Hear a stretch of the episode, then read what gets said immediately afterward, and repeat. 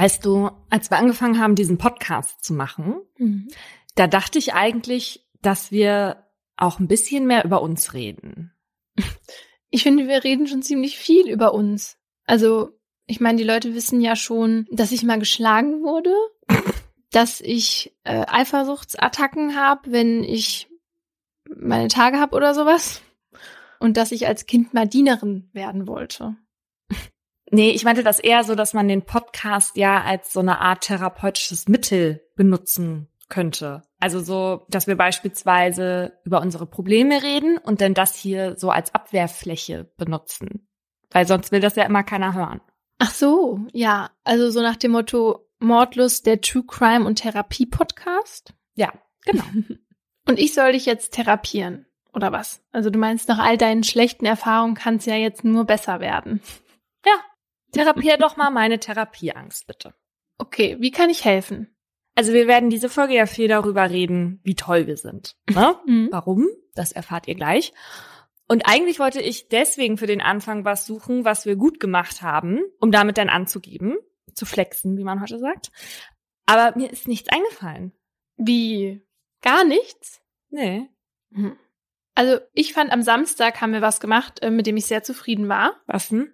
Da hatten wir ein Fotoshooting. Ja. Und ihr müsst wissen, Paulina und ich hassen Fotos machen hassen, hassen, hassen, hassen, hassen. Und unser Fotograf hasst uns deswegen. Ja. Und diesmal haben wir das aber innerhalb von nur zwei Stunden geschafft. Und sonst dauert es nämlich immer viel länger, weil wir halt so wenig Lust haben. Und das sieht man leider auch auf den Fotos. Und deshalb ist das jetzt schon was, worauf man stolz sein kann. Ja, das ist richtig. Äh, danke für den Ego-Boost jetzt in dieser Therapiestunde. Gerne.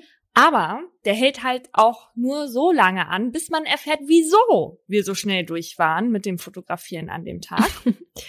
Aber da komme ich am Ende, glaube ich, nochmal drauf zurück. Deswegen erzählen wir das jetzt hier nicht. Also erstmal herzlich willkommen zu Mordlust, dem True Crime Podcast von Funk. Wir sprechen hier über wahre Verbrechen und ihre Hintergründe. Mein Name ist Paulina Kraser und ich sitze gerade in MG Action Town bei Laura Wohlers, die Paulina hier die schönen Seiten jetzt von Mönchengladbach zeigt, also unseren Garten.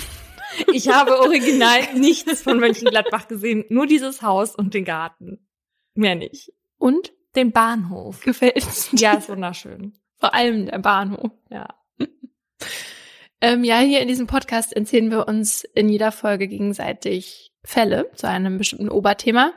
Und darüber diskutieren wir dann auch und sprechen auch mit ExpertInnen darüber. Wenn wir hier diskutieren, dann reden wir auch manchmal ein bisschen lockerer miteinander. Das hat aber nichts mit einer fehlenden Ernsthaftigkeit dem Thema gegenüber zu tun, sondern das ist einfach für uns so eine Art Comic Relief, damit wir zwischendurch auch mal aufatmen können. Genau, und heute geht's bei uns um Narzissmus. Wie ihr vielleicht jetzt eben auch anhand des Einstiegs gemerkt habt, wir mussten uns zur Vorbereitung für diese Folge halt sehr viel mit uns selbst beschäftigen und sind da auf ziemlich unangenehme Dinge gestoßen. ja. Mein Fall erzählt von einer Frau, die sich selbst so sehr liebt, dass sie im wahrsten Sinn des Wortes über Leichen geht, um zu bekommen, was sie will. Acht Jahre nach meinen Taten bin ich auf dem Titelblatt. Das gefällt mir. Es gibt mir Kraft. Es macht mich stolz. Sollen Sie mich narzisstisch nennen. Acht Jahre zuvor. Esti ist überglücklich. Die 32-Jährige hat gerade von ihrem Frauenarzt erfahren, dass sie schwanger ist. Ihr größter Wunsch ist in Erfüllung gegangen. Endlich. Sie kann es kaum erwarten, ihrem Freund Roland die freudige Nachricht zu überbringen. Als Esti es ihm am Abend sagt, freut er sich so sehr, dass er sie gleich danach fragt, ob sie ihn heiraten möchte. Jetzt ist Estis Leben perfekt. Der Mann, den sie über alles liebt, wird der Vater ihres Kindes und noch dazu ihr Ehemann. Dazu laufen die Geschäfte super. Esti betreibt einen Eissalon, der dieses Jahr schon im Mai jeden Tag voller zufriedener Kundschaft ist. Und auch die Zukunft sieht rosig aus. Zusammen mit Roland schmiedet Esti Pläne. Noch vor der Geburt des Babys wollen sie in ein Reihenhaus am Rande der Stadt ziehen und geheiratet haben. Doch von diesen Plänen wird schon bald nichts mehr übrig sein.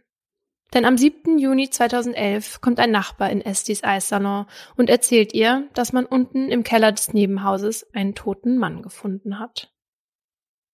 Esti wird 1978 als Goitzari Estibales Carranza Zabala in Mexiko geboren. Bitte was? Deswegen heißt sie Esti. Aha. Im Alter von fünf Jahren zieht sie mit ihrer Familie nach Spanien, wo sie in Barcelona aufwächst. Dort geht sie auf ein Gymnasium und studiert danach an der Uni von Barcelona Wirtschaftswissenschaften. Esti ist intelligent, fleißig und noch dazu für viele attraktiv. Mit ihrer zierlichen Figur, den blonden Locken und ihrer Porzellanhaut sieht sie fast ein bisschen aus wie ein Engel.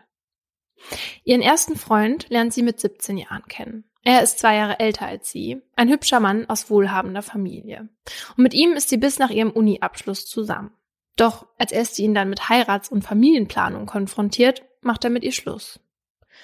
Esti fällt in ein tiefes Loch und da passiert es zum ersten Mal. Sie hat Mordfantasien. Sie überlegt, wie sie ihren Ex-Freund umbringen könnte, ob sie die Bremsschläuche seines Autos oder die Gasheizung in seiner Wohnung manipulieren sollte. Sie tut letztendlich keins von beidem, schafft es, ihre Vernichtungsfantasien zu bezwingen. Stattdessen lenkt sie sich von ihrem Schmerz ab und zieht nach Deutschland. Dort arbeitet sie ein Jahr als Au pair und fängt danach in einem Eissalon in der Nähe von Nürnberg an zu jobben. Dort lernt sie Holger kennen, einen Verkäufer von Kühlgeräten. Holger ist groß, blond, 36 Jahre alt und Anhänger der Gemeinschaft Hare Krishna. Obwohl er 14 Jahre älter ist als Esti, werden die beiden ein Paar und heiraten auch kurze Zeit später. 2005, da ist Esti 27, ziehen die beiden nach Wien, um dort gemeinsam einen Eissalon zu eröffnen. Ein eigenes Lokal ist Estis großer Traum. Sie liebt es, Eis zu verkaufen, eigene Sorten zu kreieren und herzustellen. Die beiden finden ein Lokal in Meidlingen, das sich hervorragend eignet und zudem auch noch Räumlichkeiten im Nachbarhaus gehören, in denen sich die beiden dann eine kleine Wohnung einrichten. Ihren Eissalon nennen sie Schleckeria. Mm, das ist so wie mit Namen für Friseure. Was ist dein Favorit von einem Friseursalon-Namen? Oh, ja, vielleicht sowas wie Harmonie oder Verlockend. Oh Gott. Mit am schlimmsten finde ich ja eigentlich diese, diesen Mix aus englischen und deutschen Wörtern wie vorher, nachher oder noch schlimmer, welcome. Ja. Also da würde ich ja schon aus Prinzip mir nicht die Haare schneiden lassen. Also wenn jemand so einen schlechten Humor hat, das ist ja einfach nur cringe, oder? Ja, wieso muss man das denn überhaupt machen? Lass das. So, das funktioniert nur in den seltensten Fällen. Dann nennen den Laden halt Mannis Lockenpuff oder so. ja, also während die Schleckeria unter der Leitung von Esti gut anläuft, gibt es privat immer mehr Probleme. Holger interessiert sich bald schon gar nicht mehr wirklich für seine Frau. Stattdessen sitzt er stundenlang vorm PC und spielt Ego-Shooter. Auch im realen Leben begeistert sich Holger für Waffen, legt sie eine ganze Sammlung zu. Esti ist sehr unglücklich. Sie sehnt sich nach Aufmerksamkeit und Liebe. So flüchtet sie sich in eine Affäre mit Manfred, einem Eismaschinenverkäufer. Manfred macht ihr Komplimente, die sie seit Jahren nicht mehr von Holger gehört hat. Er sagt, dass er sie liebt und erklärt ihr, dass sie etwas Besseres verdient hat. Esti verliebt sich in Manfred und trennt sich von Holger.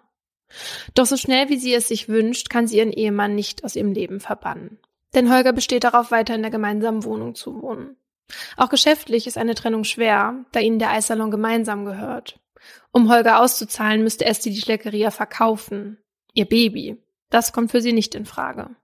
Was außerdem zu einer Zerreißprobe wird, ist, dass Manfred jetzt plötzlich doch nichts mehr von ihr wissen will.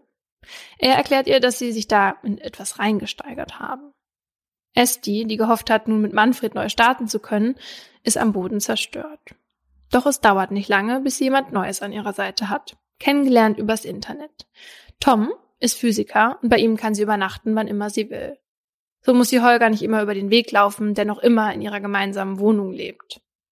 An einem Abend kommt Esti dann aber doch mal in die Wohnung neben ihrem Salon und sieht Holger wie so oft vor dem PC sitzen. Als er sie bemerkt, fangen die beiden an zu streiten. Holger schreit, du wirst ohne mich untergehen und du findest nie wieder einen Mann. Esti wird wütend. Wütend über die abwertenden Worte, wütend darüber, dass sie sich immer noch mit Holger rumstreiten muss und darüber, dass sie ihn nicht endlich aus ihrem Leben verbannen kann. Dann schaut sie sich um und sieht neben sich zwei Gewehre und zwei Pistolen liegen. Sie nimmt sich die Beretta, stellt sich direkt hinter Holger und schießt. Danach geht Esti duschen und fährt zu ihrem Freund Tom. Holgers Leiche lässt sie auf dem Stuhl sitzen, so als sei nichts passiert. Am nächsten Morgen geht sie dann direkt in den Eissalon. Als sie am Abend heimkommt, sitzt Holger immer noch auf dem Stuhl. Esti versucht die Leiche zu verbrennen, doch das funktioniert nicht. Außerdem bildet sich dabei viel zu viel Rauch. So viel, dass die Nachbarn die Feuerwehr rufen. Als die vor der Tür steht, erklärt Esti, ihr sei etwas auf dem Herd verbrannt. Unverrichteter Dinge fährt Esti danach wieder zu ihrem Freund. Erst Tage später kommt sie zurück. Als sie die Tür zum Treppenhaus öffnet, steigt ihr bereits der Leichengeruch entgegen. Sie weiß, dass sie den Körper von Holger jetzt loswerden muss. Also geht sie in den Baumarkt, kauft eine Motorsäge und lässt sich noch vor Ort erklären, wie sie die zu benutzen hat. Für, für was? Um die Leiche zu entsorgen. Ja, aber das wird sie ja so nicht gesagt haben. Ich möchte ein sehr großes Stück Fleisch damit zerlegen. Wie mache ich das am besten? Die Männer, die ihr das in diesem äh, Baumarkt erklärt haben, sie haben auch zu ihr gesagt, sie hoffen, dass niemand verletzt wird, weil sie halt so klein ist und ähm, auch nicht wirklich diese Motorsäge bedienen konnte. Ja, verletzt wird tatsächlich irgendwie niemand mehr. Ja. ja. Zu Hause zerteilt sie dann die Leiche und betoniert sie ein. In Wannen, die sie vorher für die Aufbewahrung von Eis genutzt hat, und in eine Kühltruhe. Die Wannen trägt sie selbst in den Keller, der zur Schleckeria gehört. Die Kühltruhe schafft sie mit Hilfe von ahnungslosen Bekannten nach unten. Niemandem fällt etwas auf. Weder an Essis Verhalten noch an ihrem Gemütszustand. Und Holger, wenn Verwandte oder Freunde nach ihm fragen, erzählt Esti, er sei ausgewandert, um Mitglied einer Hare Krishna Gruppe in Indien zu werden. Das scheint keiner wirklich überraschend zu finden und so führt Esti ihr Leben einfach weiter. Nach einer Zeit trennt sie sich dann von ihrem Freund Tom und kommt doch wieder mit Manfred zusammen, wegen dem sie sich ja damals von Holger getrennt hatte. Auch Manfred investiert daraufhin in die Schleckeria. Zunächst läuft in der Beziehung alles gut, doch dann bekommt Esti mit, dass Manfred ihr fremd geht. Um ihm zu zeigen, wie verletzend das für sie ist, geht sie ihm auch ganz offen fremd. Doch ihr Plan geht nicht auf. Der Manfred findet eine offene Beziehung offenbar ganz wunderbar. Das bringe neuen Schwung, sagt er. Richtig dumm gelaufen. Und mit jedem neuen Fremdflirt wird Estis Wut größer. Sie kann nicht verstehen, wieso sie Manfred nicht genügt. Irgendwann macht sie Manfred sogar für den Tod von Holger verantwortlich. Also nicht offen ihm gegenüber, aber sie sieht das so. Schließlich hatte sie sich von Holger getrennt, damit die beiden zusammen sein können. Dass Manfred sie dann in dieser schweren Trennungszeit alleine gelassen hat, kann sie ihm bis heute nicht verzeihen. Doch von ihm trennen will oder kann sie sich nicht. Und so geht Esti wieder in den Baumarkt. Diesmal besorgt sie sich giftige Pflanzensamen, die sie Manfred in den Kaffee kippt. Manfred geht es darauf immer schlechter. Er wird schwächer, aber auch netter zu Esti, die sich aufopferungsvoll um ihn kümmert und nach einer Zeit auch aufhört, ihn zu vergiften. Als Manfred wieder fit ist, fängt das Fremdgehen aber wieder an. Esti kontrolliert eines Morgens seinen Suchverlauf und liest, dass er sich auf einer Dating-Plattform angemeldet hat und nach einer Frau sucht, die so ganz anders ist als sie. Dass die Beschreibung seiner offensichtlichen Traumfrau ihrer Person so fern ist, trifft Esti schwer. Warum kann Manfred mich nicht so nehmen, wie ich bin? fragt sie sich. Als sie darauf keine Antwort findet, geht sie wieder in den Baumarkt? da geht sie wieder in den Baumarkt und kauft sie eine neue Motorsäge. Was ist mit der alten? Stumpf. Möglich. Hat sie zurückgegeben. Als es dann am Wochenende mal wieder zum Streit kommt, bei dem Manfred ihr erklärt, dass sie ohne ihn nicht überlebensfähig sei und sowieso keinen neuen Partner finden würde, ist Estis maßvoll. Diese Demütigung kann sie sich nicht länger anhören. Als Manfred schläft, holt sich Esti die Waffe. Sie legt den Fußboden und die Wände rund um das Bett mit Plastikfolie aus, stellt sich neben Manfred und schießt. Danach beseitigt sie seine Leiche genauso wie zuvor die von Holger. Als sich Manfreds Familie nach ein paar Tagen Sorgen macht, meldet Esti ihn bei der Polizei als vermisst. Als sie von der Polizei befragt wird, kommt es dem einen Beamten schon merkwürdig vor, dass innerhalb von zweieinhalb Jahren zwei Männer verschwinden, mit denen Esti zusammen war. Doch in ihre Richtung wird nicht weiter ermittelt. So hat sich Esti erneut ihrer Probleme entledigt, ohne dass sie irgendwelche Konsequenzen zu spüren bekommt. Und schon wenige Wochen nach Manfreds Tod kommt Esti mit Roland zusammen. Nein, Roland Lauf.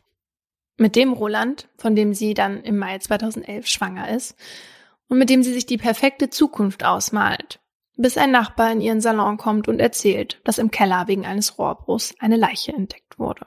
Warum nur eine Leiche eigentlich? Weil die lagen doch beide da. Ja, die haben erst nur die von Manfred gefunden. Als Esti das hört, weiß sie sofort, was zu tun ist. Sie geht ohne ein Wort zu sagen aus ihrem Lokal und sofort zur Bank. Dort hebt sie alles ab, was sie auf ihrem Konto hat, besorgt sie ihren Pass und ein Prepaid-Handy. Dann fährt sie mit dem Taxi zum Flughafen. Während der Fahrt schreibt sie einen Brief an Roland. Darin steht, dass er zum Flughafen kommen und sie auf ihrer neuen Nummer anrufen soll. Als sie aussteigt, gibt sie dem Taxifahrer 20 Euro, damit er diesen Brief zu Roland bringt. Dann geht Esti zum Last-Minute-Schalter und fragt nach dem nächsten Flug. Paris und von da nach Mexiko. Mexiko sollte ein sicherer Hafen für sie sein. Schließlich hat sie noch die mexikanische Staatsbürgerschaft. Dann ruft das Klingeln ihres Handys sie aus ihren Gedanken. Das neue Handy. Es ist Roland. Er ist am Flughafen.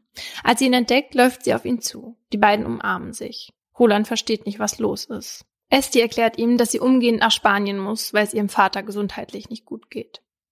Roland macht sich Sorgen. Er merkt, dass irgendetwas nicht stimmt, aber Esti sagt ihm, er soll zurück zur Arbeit gehen. Als Roland weg ist, fühlt sich Esti am Flughafen plötzlich nicht mehr sicher. Also nimmt sie sich ein Taxi zum Westbahnhof. Dort kauft sie sich eine große Sonnenbrille, eine Hose und Sneaker. Dieses Outfit eignet sich besser zur Flucht als ihr Kleid und die hohen Schuhe. Dann setzt sich Esti wieder in ein Taxi, diesmal zum Busbahnhof. Als sie in den ersten Bus nach Ungarn steigt, wird sie nach ihrem Pass gefragt. Den kann sie ja unmöglich zeigen. Also steigt sie wieder aus und in ein Taxi, das sie nach Italien bringen soll. Für 1300 Euro. Kurz nach der Grenze schmeißt der Fahrer sie raus. Weiter will er nicht. Er muss ja wieder zurück nach Wien. Esti versucht noch den Mann zu überreden, in einer Pension ein Zimmer auf seinen Namen zu reservieren. Und für Geld macht er das auch. Am nächsten Tag steigt sie dann in einen Bus nach Undine. Dort geht sie in einen Friseursalon und lässt sich die Haare braun färben und glätten. Jetzt sieht Esti ganz anders aus. Gar nicht mehr wie ein Engel. In der Stadt begegnet sie einem Straßenmusiker, den sie überzeugen kann, sie bei sich aufzunehmen. Sie erzählt ihm, sie sei von zu Hause ausgerissen, weil ihr Mann gewalttätig sei. Zwei Tage kommt sie bei ihm unter, bis er die Polizei ruft. Er war misstrauisch geworden, weil sich Esti auffallend häufig nach den Leichenfunden in Wien erkundigt hatte, nach der gesuchten Ice Lady, wie die Presse Esti mittlerweile getauft hat. Als sie bei der italienischen Polizei schließlich ein Geständnis ablegt, überschlagen sich die Schlagzeilen. Und als Esti erhobenen Hauptes aus der Polizeistation in Undine tritt, blitzen die Fotoapparate. Jetzt wird deutlich, wie passend der Spitzname Ice Lady wirklich ist. Denn Esti ist nicht nur Eisverkäuferin, auch ihr ganzes Wesen wirkt extrem kühl und unnahbar. Dazu kommen immer mehr Informationen zu ihren Taten und ihrem Verhalten danach, das der Bevölkerung eiskalt und berechenbar erscheint. Als es im November 2012 zum Prozess kommt, tritt Esti dort wie eine Business Lady auf. Kurzes, graues, eng anliegendes Kleid und Pokerface. Angeklagt ist die mittlerweile 34-Jährige wegen zweifachen Mordes. Da sie ihre Taten gestanden hat, geht es in dem Prozess vor allem darum, ob Esti schuldfähig ist und ob sie in ein Gefängnis oder in den Maßregelvollzug gehört. Deshalb ist vor allem das Gutachten der Gerichtspsychiaterin Heidi Kastner wichtig für das Gericht. Sie hat 30 Stunden mit Esti gesprochen und ihre Persönlichkeit analysiert. Nach ihrer Einschätzung leidet die Angeklagte an einer kombinierten Persönlichkeitsstörung mit narzisstischen, abhängigen, histrionischen und dissozialen Komponenten. Esti fehle eine innere Stabilität, weshalb sie ihre Wertigkeit nur über andere definieren kann. Laut Kastner braucht sie deshalb ständig Zuwendung und Bestätigung. Weil Estis Selbstwert extrem leidet, wenn sie keine Anerkennung bekommt, erhöht sie sich in solchen Momenten selbst und wird extrem egozentrisch was man daran erkennt, dass sie ihre beiden Partner umbringt, obwohl sie sich auch hätte trennen können oder zurückziehen können. Kastner stellt aber klar, dass Esti diese anderen Lösungsmöglichkeiten bewusst waren. Deshalb stuft sie Esti als steuerungsfähig und somit schuldfähig ein. Esti hat im Endeffekt nur das getan, was für sie am besten schien. Das ist Narzissmus pur, so Kastner. Allerdings befürchtet die Psychiaterin, dass Esti wegen ihrer hochgradigen psychischen Gestörtheit erneut töten könnte. Deshalb empfiehlt sie es, sie trotz Schuldfähigkeit in den Maßregelvollzug zu überstellen. Und am 22. November 2012 wird Esti dann auch nach nur vier Prozesstagen wegen zweifachen Mordes zu einer lebenslangen Haft plus Einweisung in eine Anstalt für geistig abnorme Rechtsbrecher verurteilt. Aber auch nach ihrer Verurteilung wird weiter über die Ice Lady berichtet. Dafür sorgt Esti. Denn immer wieder gibt es neue Geschichten von ihr. Sie weiß genau, wie sie sich inszeniert und weiter Gesprächsthema bleibt. Sie spricht heimlich mit JournalistInnen, vermarktet Fotos von sich und bringt sogar ihren Sohn, den sie in Haft bekommen hat, auf das Cover einer Zeitschrift. Wow. Mhm.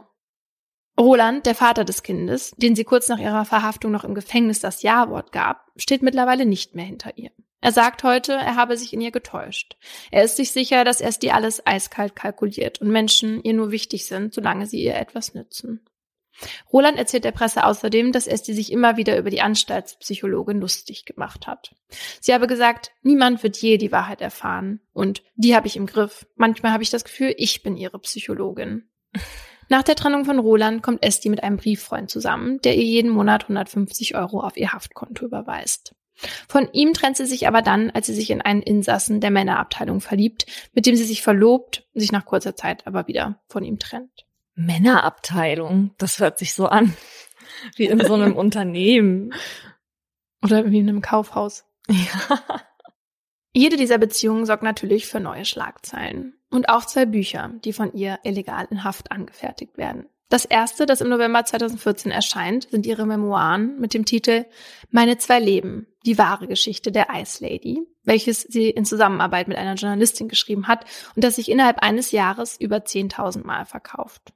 Darin spricht Esti über ihre Motivation zu den Taten. Zitat, ich mordete, weil ich liebte, weil mich die Männer, die ich wie Götter verehrte, enttäuschten. Die Männer, die sie so schlecht behandelten und die sie irgendwann nicht mehr so sehr liebten, aber trotzdem nicht gehen lassen wollten, sind quasi selbst schuld.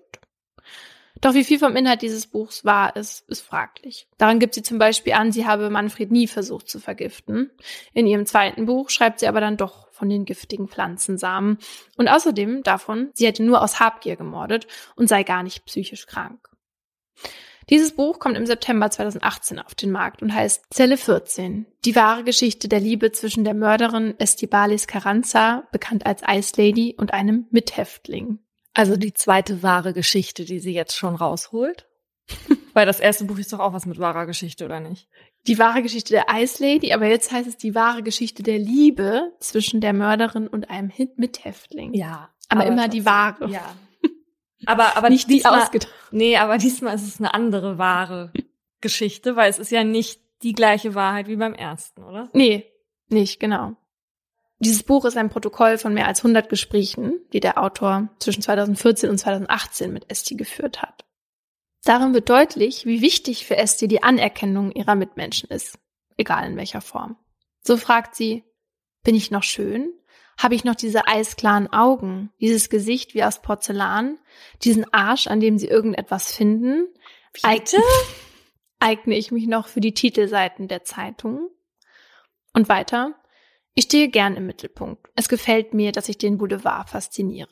Aber wer kann von sich sagen, dass ihm das egal wäre? Ich verstecke mich hinter Masken und wechsle sie. Aber tut das nicht auch jede Frau, die ihre Haare färbt und sich schminkt? Während sich Esti in ihrem ersten Buch noch klar von der Ice Lady, wie sie in den Medien porträtiert wurde, distanziert, lässt sie im zweiten Buch keinen Zweifel daran, wie wichtig ihr dieser Titel ist. Die Marke Ice Lady, sie ist auch ein Wert. Durch sie bin ich nicht nur irgendeine Mörderin. Ohne meine Marke wäre es, als gäbe es mich nicht mehr. Niemand mehr würde mich wahrnehmen. Und es geht doch für alle Menschen darum, wahrgenommen zu werden. Die Mörderin auf dem Titelblatt zu sein, dann ist dir das lieber als nichts. Und irgendwann gibst du alles dafür. Acht Jahre nach meinen Taten bin ich auf dem Titelblatt. Das gefällt mir. Es gibt mir Kraft. Es macht mich stolz. Sollen sie mich narzisstisch nennen. Boah. Dann kann man ja froh sein, dass sie im Maßregelvollzug ist, wenn sie sich so sehr damit identifiziert. Weil die Gefahr könnte ja in Freiheit hoch sein, dass sie dann wieder auf diese Art und Weise sich Aufmerksamkeit holen möchte. Ja, weil scheinbar ist sie jetzt stolz darauf, eine Mörderin zu sein, ja. Ja. Wo man auch so merkt, dass sie so ganz anders tickt, ist, finde ich, wo sie sagt, es gefällt mir, dass ich den Boulevard fasziniere, aber wer kann von sich sagen, dass ihm das egal wäre? Ja, genau. Ganz viele können das sagen. Weil ich mir so dachte, das ist nicht das, wo Menschen hinstreben, Madame. Genau. Und dass sie das so von sich auf andere projiziert, projiziert ja. zeigt einfach, dass sie sich nicht so richtig an andere reinversetzen kann. Mhm. Total. Obwohl Heidi Kastner es die ja als schuldfähig eingestuft hatte, ist sie dann ja in die Anstalt für geistig abnorme Rechtsbrecher gekommen, dass sowas ist wie eine forensische Psychiatrie, also mhm. Maßregelvollzug, ne? Und das hat mich halt gewundert, weil man in Deutschland normalerweise ja ins Gefängnis kommt, wenn man als voll schuldfähig gilt.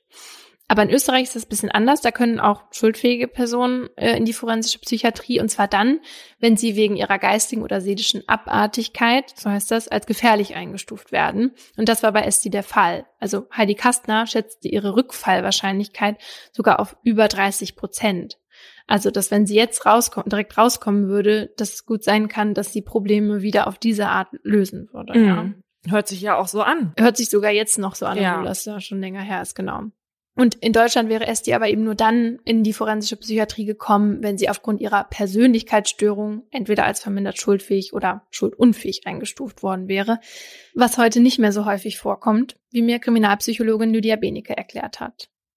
Wenn eine begutachtende Person bei einer straffälligen Person eine oder auch mehrere stark ausgeprägte Persönlichkeitsstörungen feststellt, dann muss die begutachtende Person prüfen, ob diese Besonderheiten zur Enthemmung oder mangelnden Steuerung von Tatimpulsen beigetragen haben.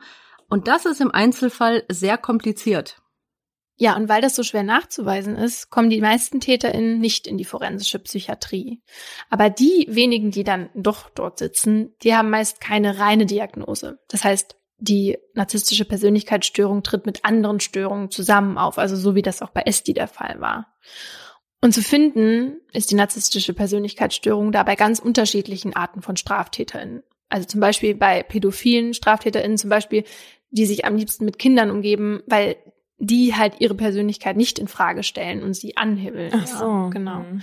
Und bei Vergewaltigern, weil sie zum Beispiel zurückgewiesen wurden von einer Frau und die dann sozusagen diese Kränkung mit Hilfe von sexueller Gewalt sozusagen für sich verarbeiten. Mhm.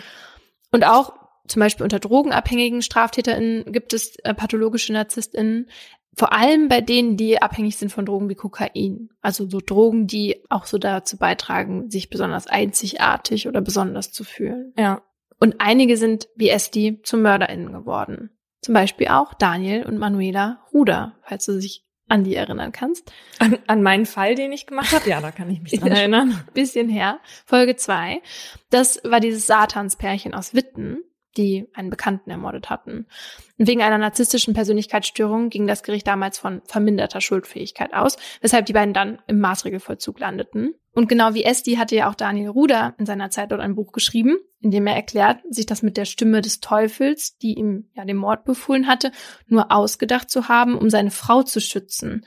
Das hattest du ja auch damals schon erzählt. Das war ganz anstrengend. Fehlercode 211 heißt das doch oder so. Ja. Ja, anstrengendes Buch. Ja, und der Psychiater Norbert Leigraf, der hatte bei Ruder damals das Gutachten erstellt. Der sagt über das Buch, dass dieses Buch ein klarer Beweis für die narzisstische Persönlichkeitsstörung ist. Ja. Und so kann man das jetzt auf das zweite Buch von SD auch so ein bisschen beziehen, weil da behauptet sie ja auch jetzt plötzlich, dass alles, was sie vorher gesagt hat, falsch gewesen sei und dass sie ja gar nicht krank wäre. Um alle zu täuschen und alle sind drauf reingefallen, so nach dem Genau, also sie hat es nur ähm, so erzählt, damit sie halt nicht als eiskalte Killerin dasteht, weil eigentlich habe sie ja nur aus Habgier gemordet, mhm. sagt sie jetzt. Ähm, also nur aus Habgier, weil sie den Eissalon behalten wollte. Aber es ist ja ganz offensichtlich, was ihr Plan hinter diesen Aussagen ist. Und Bezeichnenderweise verrät sie den dann auch noch selbst, indem sie sagt, dass sie sich erhofft, mit diesem neuen Geständnis bald aus dem Maßregelvollzug rauszukommen. Ja, weil sie dann nicht mehr so lange sitzen muss, natürlich. Ja. Es ist halt so durchschaubar, ja. ihr Plan. Und naja. das merkt sie halt nicht, weil sie sich so großartig empfindet und ja. Aber genau, das kann man halt auch wieder nur als Beweis dafür lesen, dass die Therapie scheinbar noch nicht gefruchtet hat. Mhm. Ja, aber wie soll die auch fruchten, wenn Esti die ganze Therapiearbeit da selbst leisten muss, ja? Und eigentlich im Grunde genommen die Therapeutin therapiert. Wie soll das denn gehen? Genau. Ich habe heute auch so einen schönen Patienten. Mein Fall diese Woche zeigt, dass man im Alter nicht unbedingt weiser wird und einem Strafe nicht immer davor bewahrt, die gleichen Fehler nochmal zu machen. Es ist Anfang 2017. Bisher war der Januar in Hamburg kalt und trocken. Zu dieser Zeit geht die Sonne schon am späten Nachmittag unter. Und so wirft an diesem Donnerstagabend die Filiale der Hamburger Sparkasse ihr Licht in der typisch roten Farbe auf die Holstenstraße. Es ist bald 18 Uhr und das heißt, dass die Schalter gleich zumachen werden. Auch deswegen sind kaum noch Kundinnen in der Filiale. Einer der Mitarbeiter ist Lars. Er hat heute Geburtstag. Sein 45. will er aber erst morgen feiern. Er hat nämlich am Freitag Karten für das Theater am Großmarkt. Trotzdem sind die KollegInnen an seinem Ehrentag in ausgelassener Feierabendstimmung. Um 17.54 Uhr öffnet ein Mann die Tür der Bank, auf der direkt über den Öffnungszeiten Schön, dass Sie da sind in roten Buchstaben geschrieben steht. Er trägt eine beigefarbene Hose und eine dunkelgrüne Jacke. Die Kapuze hat er sich ins Gesicht gezogen. Sein Kopf ist leicht gesenkt, seine Schritte sind groß. Zügig geht er auf den Schalter zu, hinter dessen Glas noch ein Mitarbeiter sitzt. Als Lars den Mann erblickt, guckt er in den Lauf einer Pistole. Obwohl es bereits der vierte Überfall ist, den Lars miterlebt, steht er total regungslos da. Ganz ruhig, keine hektischen Bewegungen, sagt er sich. Während der Mann die Waffe auf die Angestellten richtet, fordert er sie auf, das Geld rauszurücken. Sein Gesicht kann man nur schemenhaft erkennen. Er hat sich eine schwarze Sturmmaske übergezogen. Allerdings ist die etwas verrutscht. Darunter verbirgt sich kein junger Mann. Der Mann hält einen Beutel in der linken Hand, während ein Mitarbeiter dabei ist, ihm die Scheine zu reichen. Alles geht ganz schnell. 1800 Euro verschwinden in dem Beutel. Dann fällt irgendwas zu Boden. Was, das können Lars und seine KollegInnen nicht erkennen. Der Mann bückt sich, richtet die Waffe nur für einen kurzen Moment nicht mehr auf die MitarbeiterInnen. Dann, als es gerade den Anschein macht, dass der Räuber sich in Richtung Tür bewegen will, dreht er sich noch einmal um zu Lars und drückt ab. Dann rennt er weg. Lars sackt zu Boden. Der Schuss hat ihn in den Bauch getroffen. Schreie zerschneiden die Geräuschkulisse in der Hamburger Sparkasse.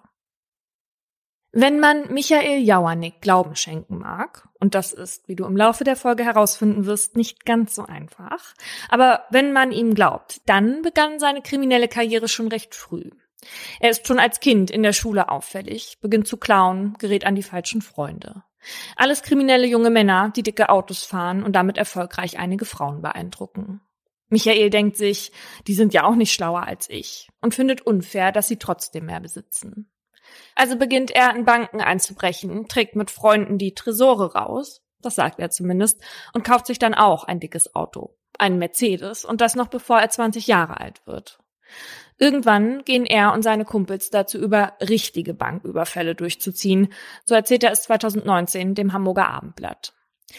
Er erzählt von schweren Tresoren, die sie aus Banken holen. Seine Mutter weiß zu der Zeit offiziell nichts davon, wie sich Michael sein Geld beschafft, ahnt es aber. Zu tun haben wie sie damit nichts. Sie arbeitet als Sekretärin bei der Polizei. Michaels Erfolgssträhne hält nicht lang an. Als man ihn schnappt, steckt man ihn für acht Jahre ins Gefängnis. Das ist in den 70ern. Damals sitzt Siegfried Hausner mit ihm zusammen. Der RAF-Terrorist und Michael freunden sich an. Hausner leiht Michael Bücher von Brecht, Tucholsky und Sartre. Für Michael ist das ein Schlüsselereignis. Das erste Mal kommt er in Kontakt mit dieser Art von Literatur, die ihm die Augen in eine tiefgründigere Welt öffnet. Ohne diese Bücher wäre er immer dumm geblieben, meint Michael. Als er aus dem Gefängnis kommt, ist Michael immer noch jung, aber trotz der Literatur offenbar nicht viel schlauer. Er versucht sich zwar kurz als Handelsvertreter für Motorradöl, kommt aber dann doch zu der Erkenntnis, dass es zu viel Arbeit für zu wenig Geld ist und es sich nicht wirklich lohnt. Also besorgt er sich eine Pistole und beginnt 1985 seine zweite Bankraubserie in Hamburg. Im März erbeutet er aus einer deutschen Bankfiliale am Jungfernstieg 10.000 Mark. Bei einem anderen Raub sind es sogar 17.000. Er gibt zur Warnung immer einen Schuss ab, verletzt aber nie jemanden. Nach den Überfällen flüchtet er zu Fuß, meist ins Alsterhaus. Michael trinkt dort gemütlich einen Kaffee, während die Polizei nach dem Täter fahndet. Dieses Konzept funktioniert. Immer donnerstags zieht er mit seiner Pistole in Hamburg los. Und das, obwohl er eigentlich schon in Süddeutschland lebt. Die Medien haben ihm mittlerweile den Namen Donnerstagsräuber verpasst. Aber Routine macht angreifbar. Und so positioniert die Hamburger Polizei donnerstags Zivilbeamtinnen vor den Geldinstituten. Einmal entkommt er nur ganz knapp, sodass er danach lieber eine Bank in Hannover und dann eine nahe seiner Heimat in Süddeutschland überfällt. Im Juli 1988 erbeutet er in der Bayerischen Vereinsbank in Ulm 44.000 Mark und will wieder einmal in ein Kaufhaus flüchten. Doch diesmal läuft nicht alles nach Plan. Ihm nach, den holen wir, schreit jemand hinter Michael. Dann nehmen zwei Angestellte der Bank und ein Kunde die Verfolgung auf. Im Kaufhaus erreichen sie Michael dann tatsächlich und können ihn überwältigen. So blöd kann doch eigentlich niemand sein und mich als bewaffneten Bankräuber verfolgen, flucht Michael. Er hatte nicht damit gerechnet, dass man ihm ohne Polizei nachlaufen würde. Bei Michaels Vernehmung sagt er, ich werde nie wieder so dumm sein, ehrlich zu arbeiten oder gar Steuern zu zahlen.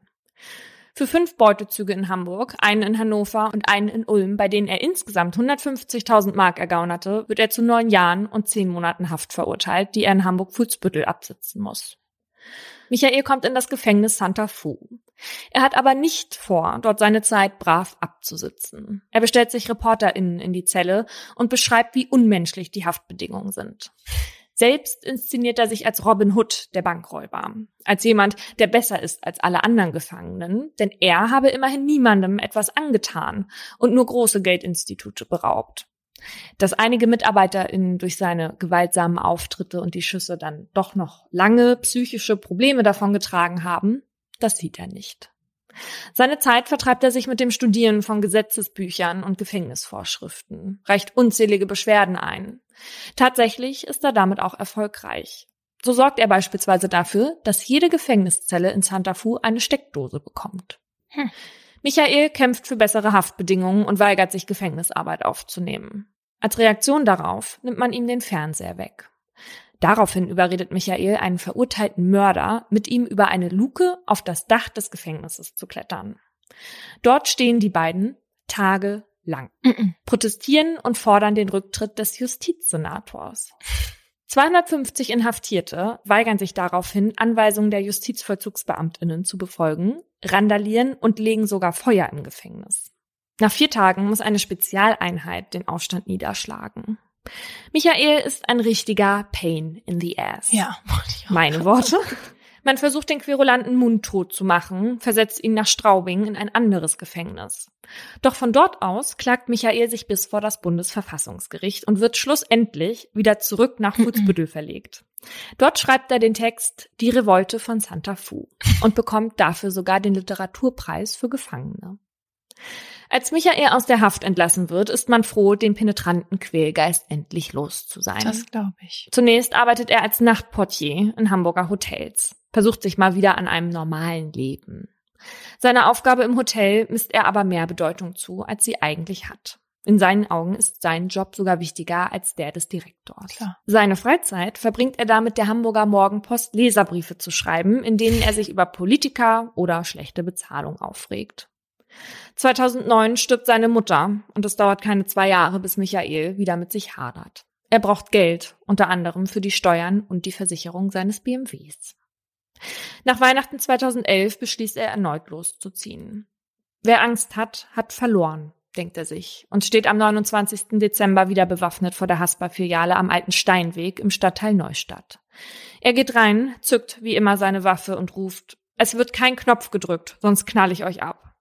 Knapp 15.000 Euro erbeutet er diesmal.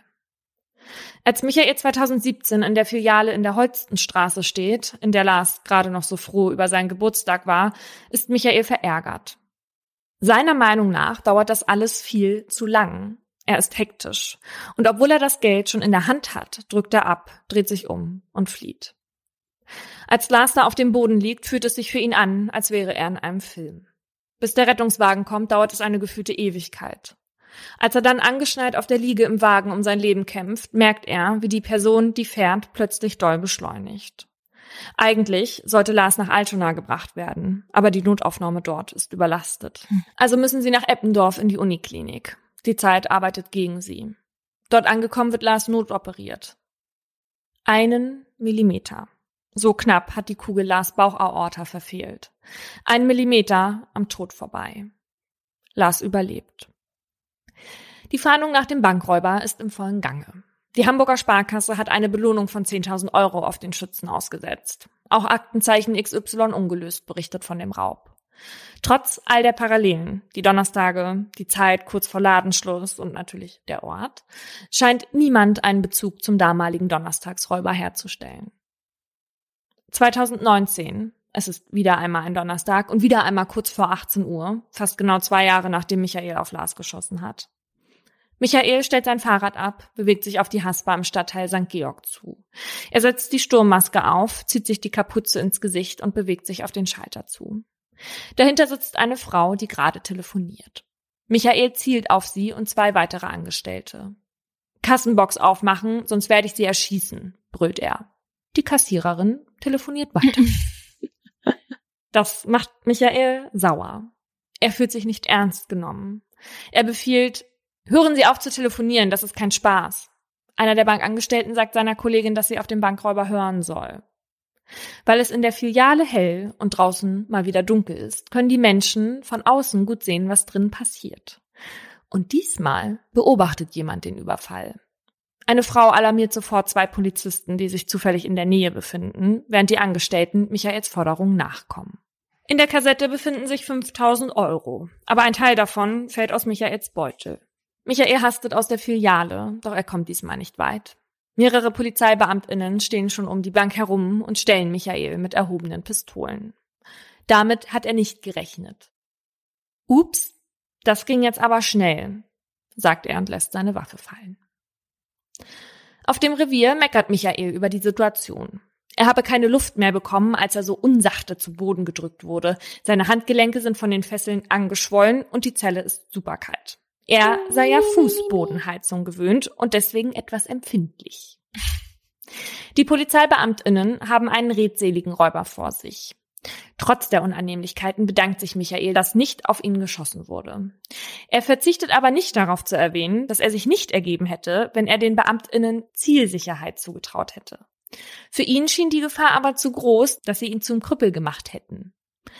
Bei der weiteren Vernehmung bekommt die Polizei den Eindruck, als wäre Michael richtig stolz auf seine kriminelle Vergangenheit. Pausenlos redet er über seine bisherigen Coups und wie er der Polizei immer wieder entkommen ist. Als Michael Jauernick schließlich im Juni 2019 vor Gericht tritt, trägt er eine schwarze Sonnenbrille, ein Sakko und eine Krawatte, die schief sitzt. Er macht gleich zu Beginn klar, seinen vollen Namen darf man ruhig nennen, sein Gesicht ruhig zeigen. Früher habe er aus Rücksicht auf seine Mutter das nicht gewollt. Die Bild nennt ihn Richard Gere mit IE, mhm. weil man, wenn man die Augen ganz doll zusammenkneift, vielleicht denken könnte, es wäre der Schauspieler. Abgesehen von seinem Äußeren verhält sich Michael aber auch so, als sei er der Hauptdarsteller, der Gerichtssaal seine Bühne. Die Zeit vor Prozessbeginn, in der JournalistInnen fotografieren dürfen, nutzt Michael wie ein Red Carpet Event. Einmal nimmt er die Brille ab und sagt zu einem Fotografen, damit sie auch mal ein anderes Motiv haben.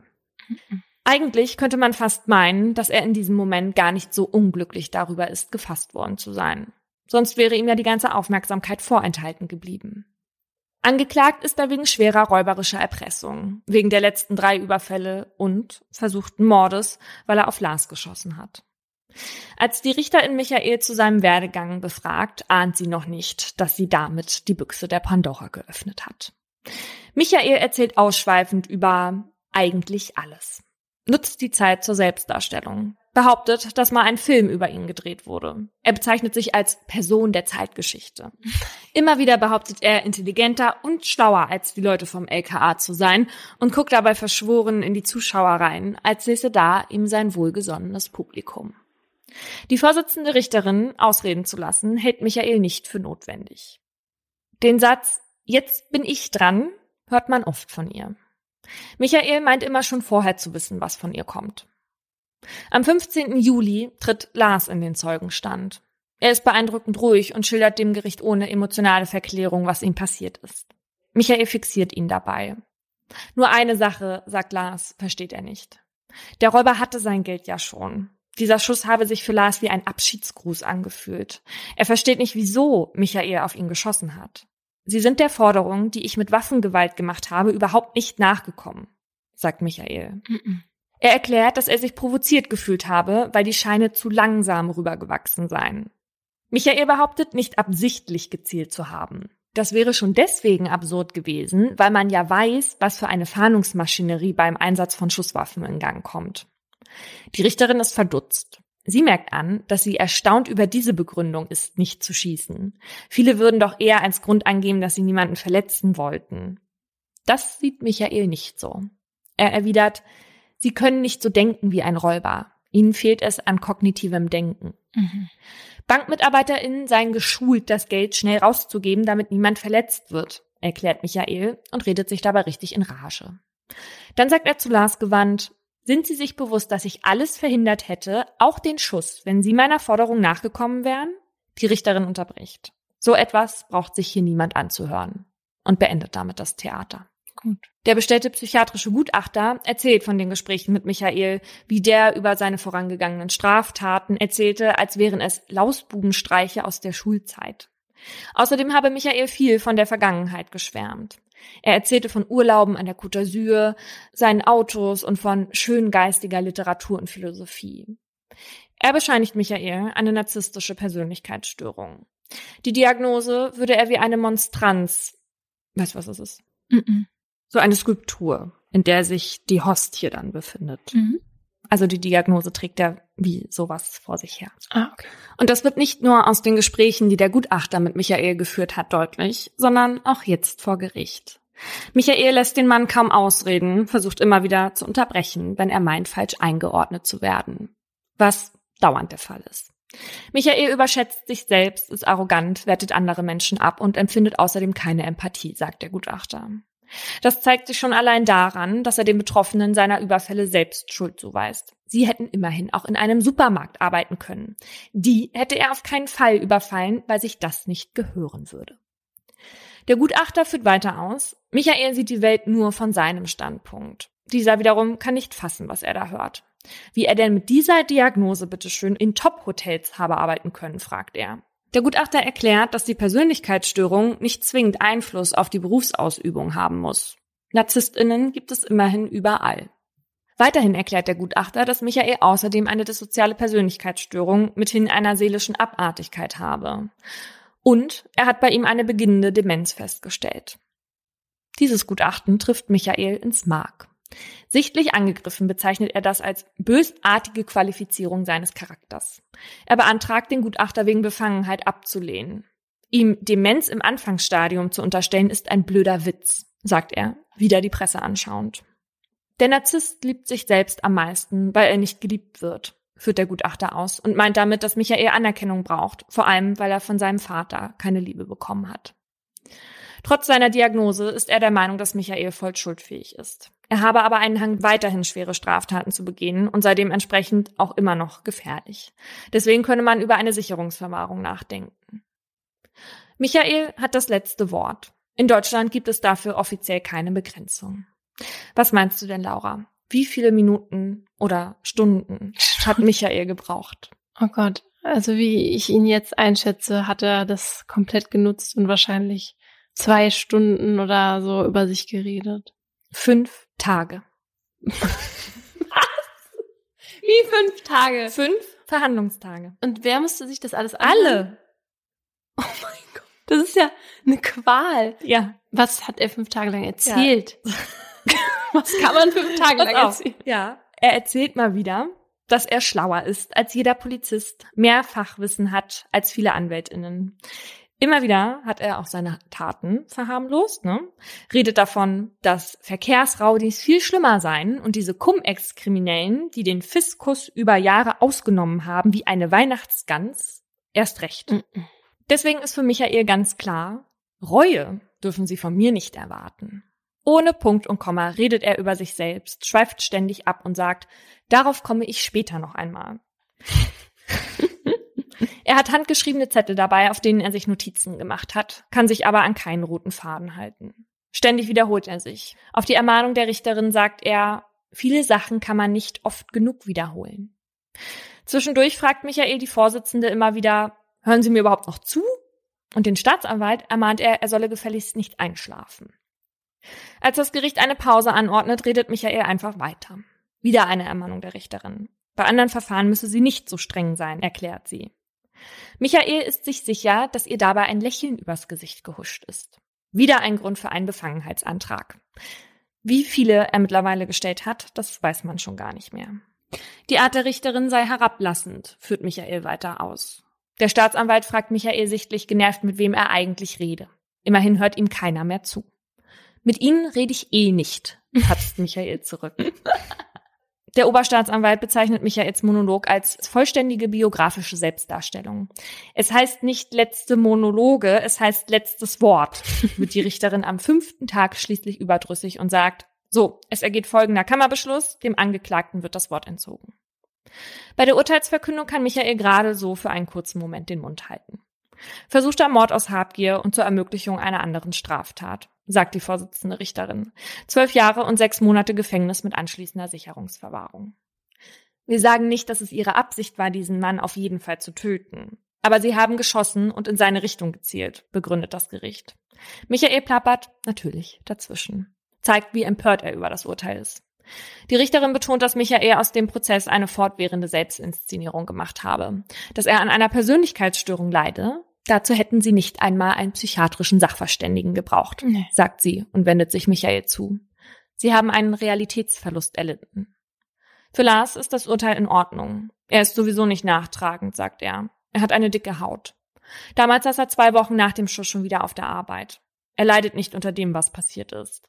Nur eine Sache zieht er als Konsequenz daraus. Heute würde er kein Lotto mehr spielen. Er meint, dass er sein Glück für dieses Leben schon aufgebraucht hat. Also, so einen hatten wir jetzt auch noch nie. Also, es ist ja einfach, als hätte sich jemand diese Person ausgedacht, um zu zeigen, wie eine narzisstische Persönlichkeitsstörung aussehen kann. So richtig überzeichnet, wie eine ja, Comicfigur. Genau. Und so sieht er auch aus. Ich hoffe sehr, dass wir ein Foto für Instagram bekommen. Müssen wir auf jeden Fall mal danach suchen. Aber also er steht quasi permanent mit ausgebreiteten Armen da. Also erst habe ich mich nur über den aufgeregt und dann musste ich einfach nur noch lachen, weil, weil man nicht weiß, wie man reagieren soll, wenn er wirklich mhm. fünf Tage am Stück redet. Also dann fünf irgendwann. Tage. Ja. Und dann irgendwann denkt man sich, dass, dass er einem fast leid tut, weil das so offensichtlich ist, dass er, dass er eine Störung hat, ja. ja. Aber was mich eigentlich am meisten aufregt bei solchen TäterInnen ist, dass sie das halt nicht checken, dass sie es nicht verstehen, ja. dass das alles falsch ist, was sie sagen und das ist, dass sie damit Leuten wehgetan haben und da, ach, das, das kann ich gar nicht, das, das macht mich richtig wütend, aber man kann ja nichts tun, weil ja, weil sie es nicht verstehen. Man kommt nicht zu denen durch. Ja. Ja. Ich könnte auf jeden Fall nicht nur in der Nähe dieser Person sein. Ja, nee, damit kannst du irgendwie nicht. Laura und ich hatten neulich auf Instagram so einen Post abgesetzt, in welche True Crime WG man einziehen würde. Und da gab es so verschiedene Häuser mit unter anderem uns, KriminalistInnen und Menschen aus der Psychologie und auch TäterInnen. Und Laura hatte nur einen einzigen Wunsch. Ich will nicht mit dem Postel in eine WG. Genau, und der wäre mir noch unlieber als der Postel. Ja. Also die Richterin und der Staatsanwalt, dass die, also ich weiß gar nicht, was ich gemacht hätte, wenn ich da gesessen hätte, ja. Ich meine, was das auch kostet, dem da bei seinem Gelaber zuzuhören. Mhm. Aber wie du es gesagt hast, ist einfach Pain in the ass. Ja. All over the place bei ihm. Der psychiatrische Gutachter hat bei Michael ja gesagt, dass er der Meinung sei, dass seine narzisstische Persönlichkeitsstörung daher rührt, dass er keine Anerkennung von seinem Vater bekommen hat. Mhm. Mehr ist öffentlich darüber leider nicht bekannt. Aber deswegen wollte ich jetzt ein bisschen darauf eingehen, woher Narzissmus eigentlich kommt, also wie es entstehen kann. Und wenn ich von Narzissmus spreche, dann meine ich jetzt übrigens die narzisstische Persönlichkeitsstörung. Also nicht narzisstische Züge. Also erstmal gibt's auch eine erbliche Disposition für Narzissmus, die man nicht vernachlässigen kann. Das heißt aber nicht, dass es eine Art Narzissten-Gen oder sowas gibt. Niemand wird als Narzisst oder Narzisstin geboren. Meist ist das ein Zusammenspiel aus verschiedenen Faktoren. Und trotzdem muss man bei der Entstehung vor allem in die Kindheit schauen. Das ist nämlich auch möglich, einen Narzissten oder eine Narzisstin heranzuziehen. In den ersten Lebensmonaten und Jahren entwickeln wir unser Selbstwertgefühl. Und dafür brauchen wir feste soziale Bindung, Liebe und Sicherheit. Und wenn man aber als Kind nicht genügend Anerkennung bekommt von den Eltern, beispielsweise vernachlässigt wird, dann erfährt man eine Art seelische Verletzung. Also wenn das Kind denkt, ich bin es nicht wert, geliebt zu werden, dann kann eine sogenannte narzisstische Wunde entstehen. Und diese Kinder entwickeln bei der Vernachlässigung keine Strategien, mit Angst oder Wut umzugehen, die ja von den Eltern selbst ausgelöst wird und die dem Kind ja eigentlich was beibringen sollten. Mhm. Das Kind fühlt sich dann wertlos und wird in einigen Fällen dann anfangen, diese Selbstwertkränkung zu kompensieren, beispielsweise indem es sich in so Fantasiewelten flüchtet, wo das Kind dann Held oder Heldin ist und ganz tolle Dinge macht. Übrigens war das bei mir ja auch damals so, als ich meine Mobbing-Erfahrung in der Schule hatte, da habe ich mir ständig ausgemalt, wie ich in die USA ziehe und später mal ganz toll glücklich werde, ja. Ja. Dass man zum Narzisst oder zur Narzisstin wird, kann aber übrigens nicht nur an Vernachlässigung in der Kindheit liegen, sondern auch an einer Art Überverwöhnung. Also wenn die Kinder mit Lob überschüttet werden. Wenn die Eltern ihre Sprösslinge oft mit anderen Kindern vergleichen und sie als besser, schlauer, hübscher etc. darstellen, dann haben diese Kinder signifikant häufiger narzisstische Tendenzen als andere, weil sie ihren Selbstwert dann ja vor allem durch das Vergleichen mit anderen ausmachen. Und in diesem Fall lernen sie den Narzissmus quasi von den Eltern. So, und dieses Herausstechen, das Bessersein, das wird dann ihre Realität. Und wenn das wegzubrechen droht, dann wird das Kind wütend. Beispiel für das, was Narzissmus bestärken kann. Zwei Kiddies nehmen an einem Malwettbewerb teil. Maya gewinnt den Wettbewerb, Babette wird nur Zweite und heult deswegen kräftig, weil sie merkt, ich bin ja gar nicht jetzt die Beste, wie Mama und Papa immer sagen. Ja. Eltern sagen Babette aber, dass ihr Bild eigentlich viel schöner ist und dass die Jury Maya nur was Gutes tun wollte, weil die wahrscheinlich auch aus einer schlimmen Familie kommt. Und guck mal, Babette, du wolltest doch neulich das schöne Rüschenkleid haben, das du da im Schaufenster gesehen hast. Das holen wir heute. Also lernt Babette nicht mit dieser Niederlage umzugehen. Ja. Ich erkläre das irgendwie gerade genauso, wie das im Buch Im Gefühlsdschungel steht, was mir mein Therapeut damals ja gegeben hat. Egal. Weil Babettes Eltern also keine Lust haben oder überfordert damit sind, sich mit dem quälenden Kind auseinanderzusetzen, lernt Babette im Kindesalter nicht mit Frust und Wut umzugehen. Und guess what? Babette wird später ein Arschloch. Hm. Und das waren jetzt natürlich zwei sehr vereinfachte Versuche zu erklären, woher das kommen kann. Aber das Problem bei beiden Varianten ist, dass die Kinder eben nie lernen, richtig mit ihren Gefühlen umzugehen und man als erwachsener Mensch da so schlecht wieder rankommt an diese Wunde, die im Kindsalter entstanden ist. Und zu Therapiemöglichkeiten kommen wir ja später nochmal. Aber wenn das Kind in den Brunnen gefallen ist, dann ist das manchmal schwer, das da wieder rauszuholen.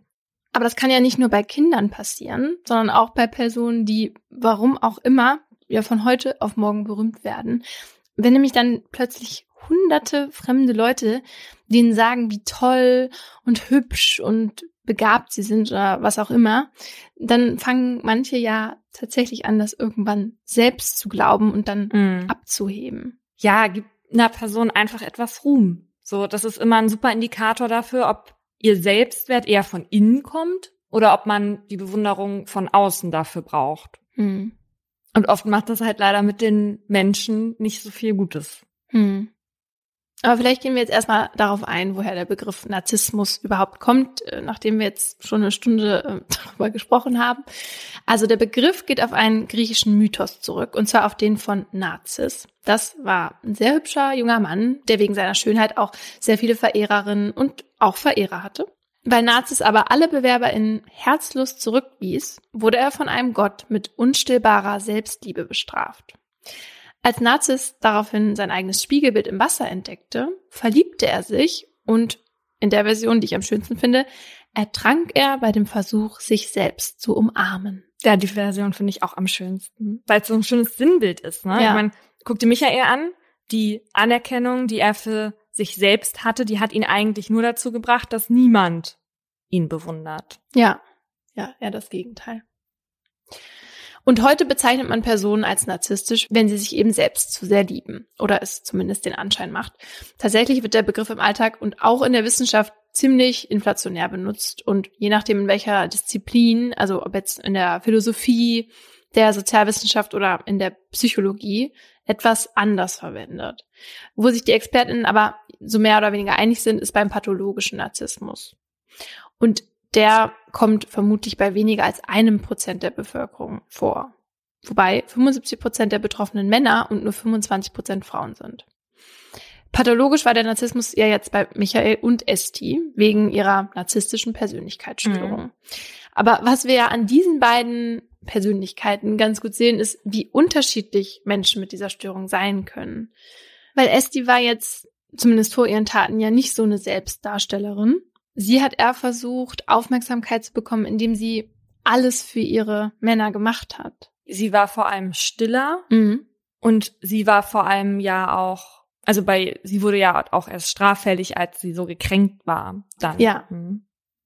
Und es gibt eben solche und solche. Und es gibt auch die, die sich extrem gut anpassen können und an, dann auch vielleicht beruflich sehr erfolgreich sind, aber auch welche, die sich nicht zurechtfinden können und dann massive Probleme haben. Typisch für die meisten Betroffenen, ob sie das jetzt zeigen oder nicht, ist, dass sie sich selbst für extrem wichtig halten und deshalb auch übermäßig starke Bewunderung von anderen verlangen. Häufig übertreiben sie dann auch damit, was sie so für Talente und Fähigkeiten haben, wie Michael das ganz toll für uns veranschaulicht hat, mhm. ähm, lügen und täuschen sich damit aber auch selbst. Also sie glauben es auch selbst. Und das kann dann so weit gehen, dass aus ihnen richtige Hochstapler werden, wie Gerd Postel, der von sich ja glaubte, ein super, also super Arzt zu sein, obwohl er eigentlich gelernter Postbote war und von dem ich in Folge 27 erzählt habe. Viele Personen mit einer narzisstischen Persönlichkeitsstörung, so war das auch beim Postel, sind fasziniert von Erfolg, Macht oder Schönheit. Und sie umgeben sich dann auch gerne mit Promis oder mächtigen Persönlichkeiten. Auch weil sie glauben, selbst einzigartig und besonders zu sein. Und deswegen meinen sie auch, dass sie halt besonders behandelt werden sollten und haben dann extrem hohe Ansprüche an andere Menschen. Und deswegen geht es in Beziehungen bei denen halt auch nur um sie und um den Nutzen, den sie aus dieser Verbindung ziehen können. Empathie kennen sie nicht. Ja, also kennen sie manchmal schon. Es ist nur so, dass die Region im Hirn, wo das Mitgefühl sitzt, sage ich jetzt mal so, ähm, dass die weniger benutzt werden, weil es sie einfach nicht interessiert. Aber einige sind schon in der Lage, Empathie zu empfinden. Ja, was sie können, wenn sie das nicht empfinden können, ist auf jeden Fall zu lernen, ja, besonders einfühlsam zu reagieren, also das vorzutäuschen.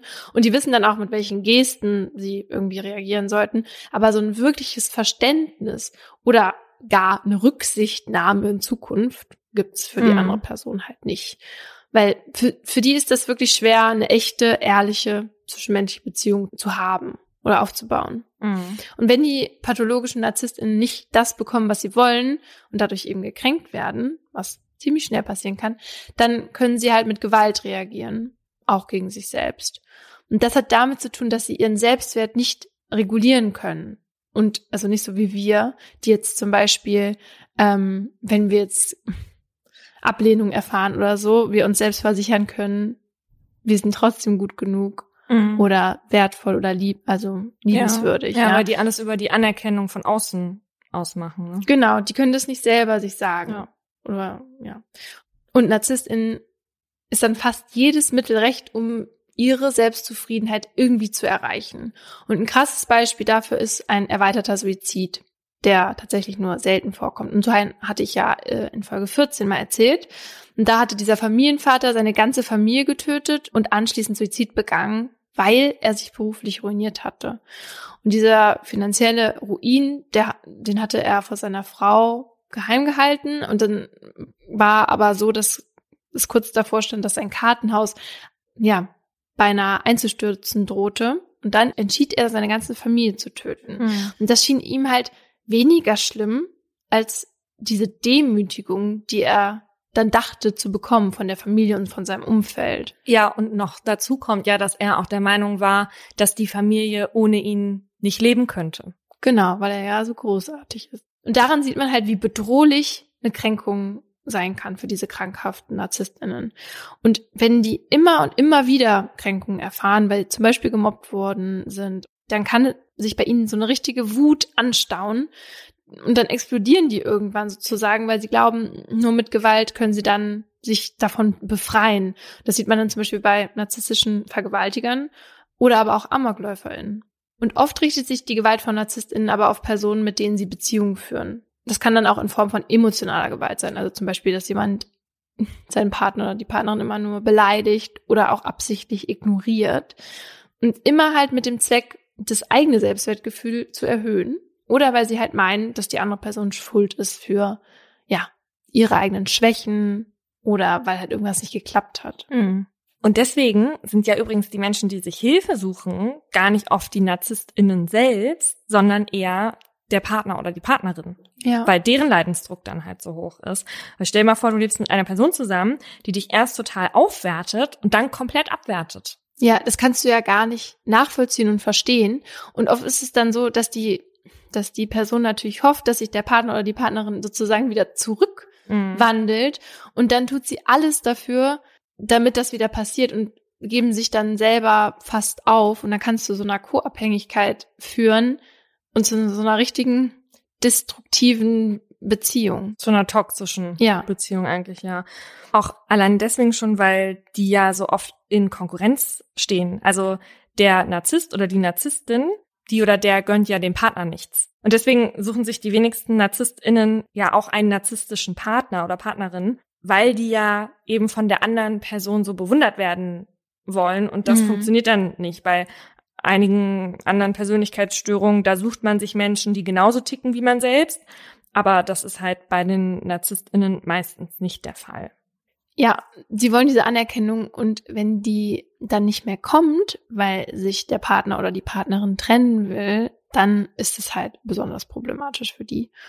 Und dann, ja, wenn die NarzisstInnen dann quasi nicht mehr weiter wissen, wie sie die Person dazu kriegen können, weiter bei ihnen zu bleiben, dann wenden sie auch manchmal physische Gewalt an und teilweise sogar tödliche.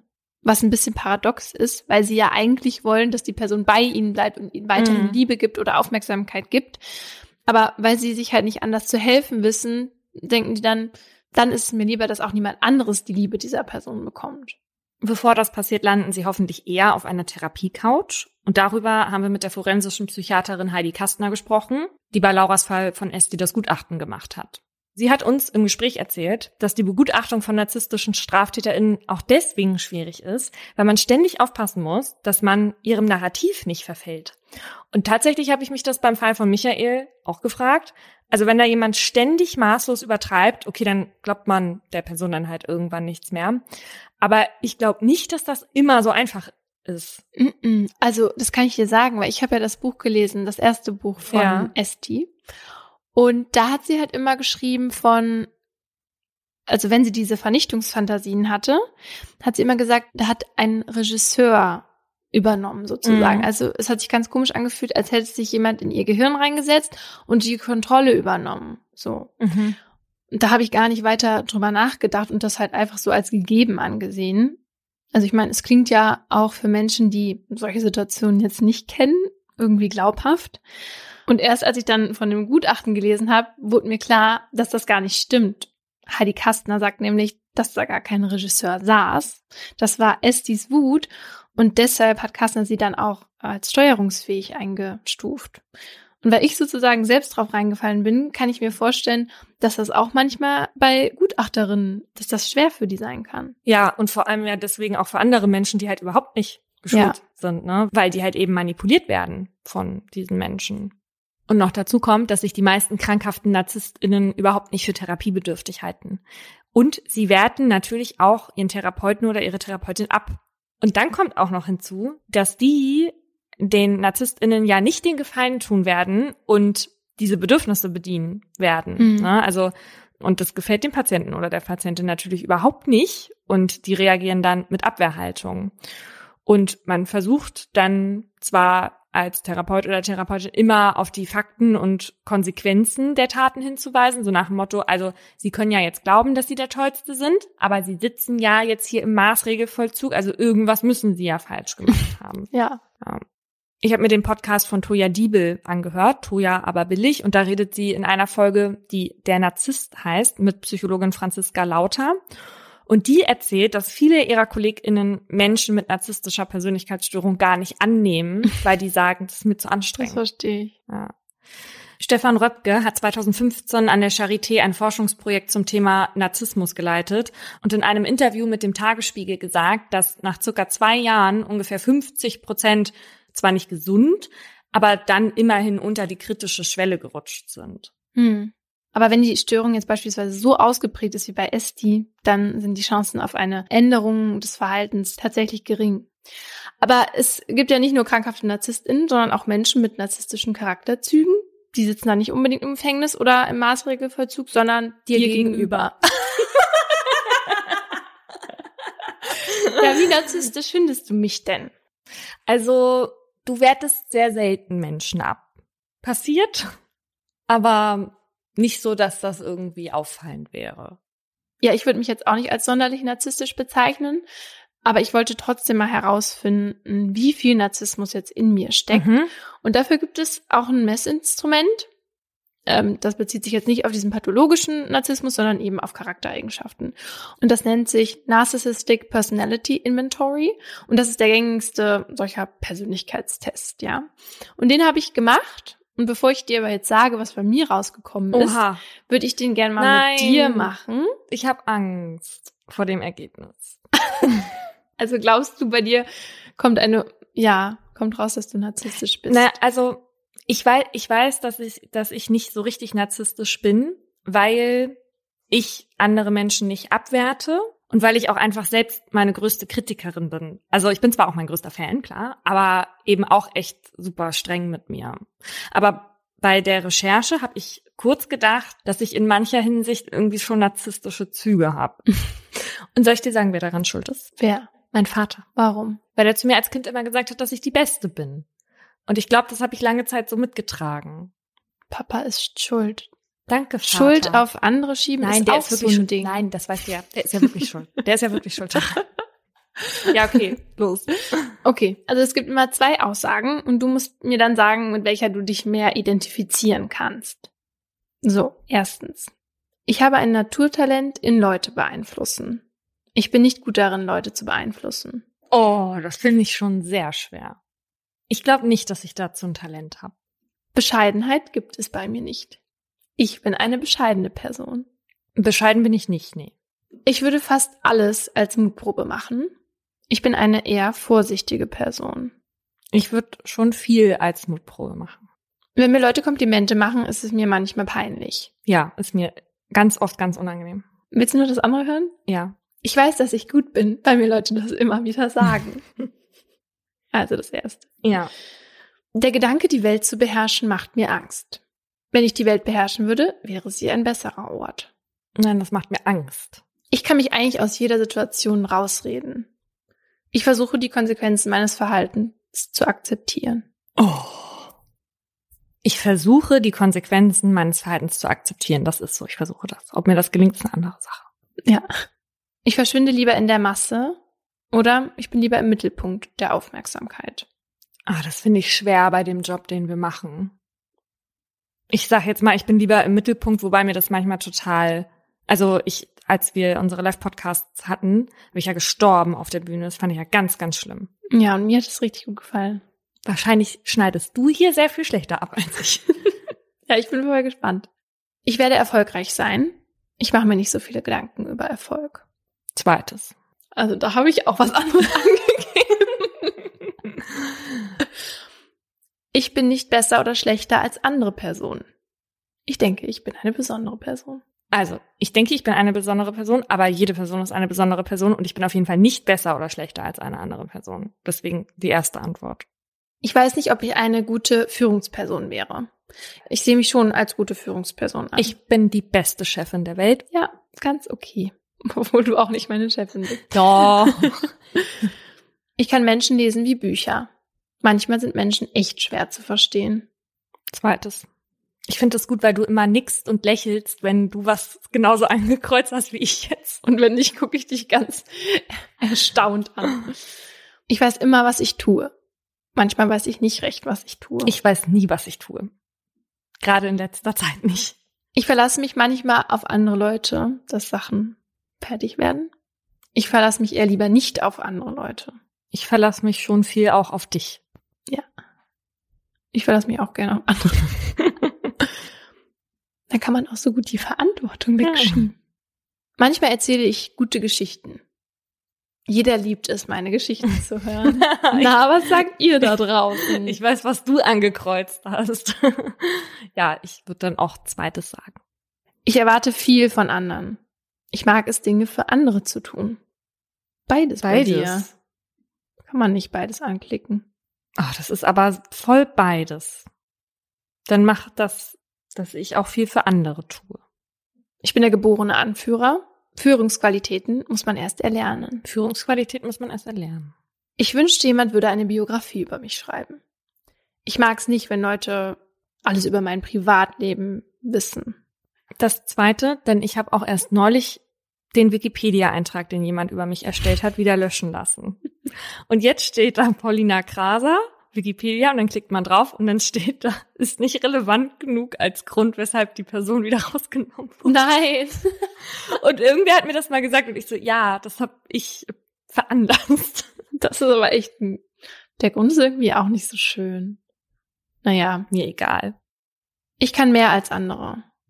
Es gibt viel, was ich von anderen lernen kann. Zweites?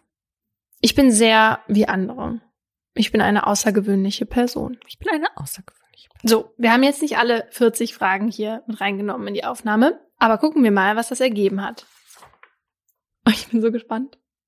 Aha, also da, du bekommst jetzt nicht irgendwie sowas so, sie sind Narzisstin oder so, sondern es ist, du hast ein Score, also eine Punktzahl 18 von 40. Mhm. Also wenn du 40 hast, bist du ziemlich narzisstisch. Ich bin in der grünen Hälfte. Mm, nee, habe ich bei mir auch erst gedacht. Ich hatte nämlich 16. Aha.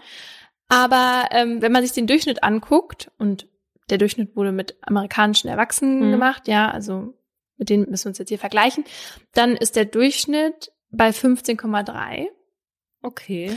und US-amerikanische Promis schnitten da durchschnittlich mit 17,8 ab, wo du immer noch drüber bist. Ja.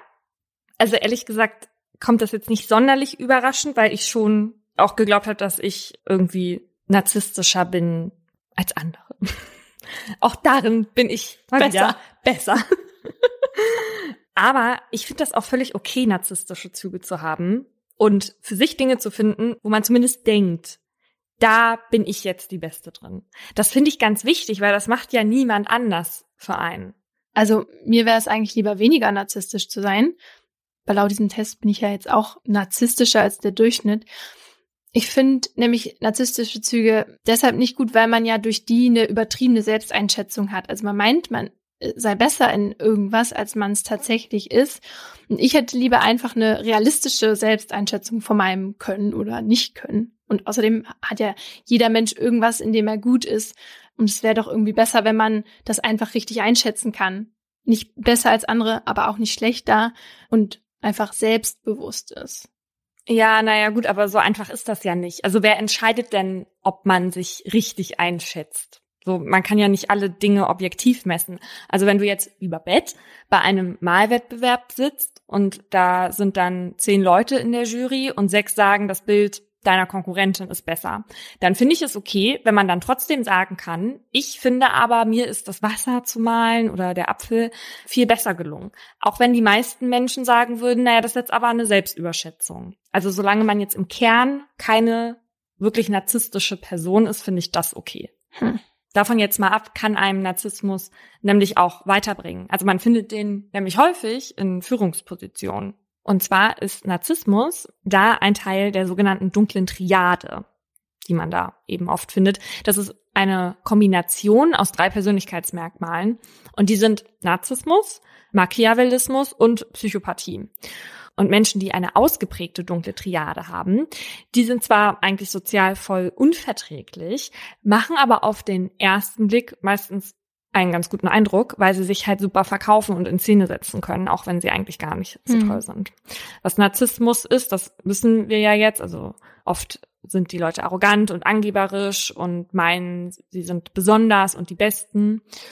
Übrigens haben WissenschaftlerInnen herausgefunden, dass die NarzisstInnen im Durchschnitt besser verdienen. Ja, weil sie sich wahrscheinlich besser verkaufen können. Ne? Und dann können sie auch besser Verhandlungen führen und überzeugen die anderen, dass sie ähm, mehr Gehalt verdient haben. Genau. Machiavellismus ist, wenn man sehr manipulativ ist. Also immer opportunistisch denkt und sich auch mal einschleimt oder was vorheuchelt, um an das zu kommen, was man will. Und MachiavellistInnen, die benutzen andere Menschen für ihre eigenen Zwecke. Also selbst wenn es ganz, ganz stark ausgeprägt ist bei einer Person, dann ist es keine Persönlichkeitsstörung wie beim Narzissmus oder wie beim Psychopathen oder einer Psychopathin. Also egal wie machiavellistisch du bist, du bist fein. Okay. Über PsychopathInnen haben wir ja schon öfter im Podcast gesprochen und die zeigen bei der dunklen Triade den größten Mangel an Empathie.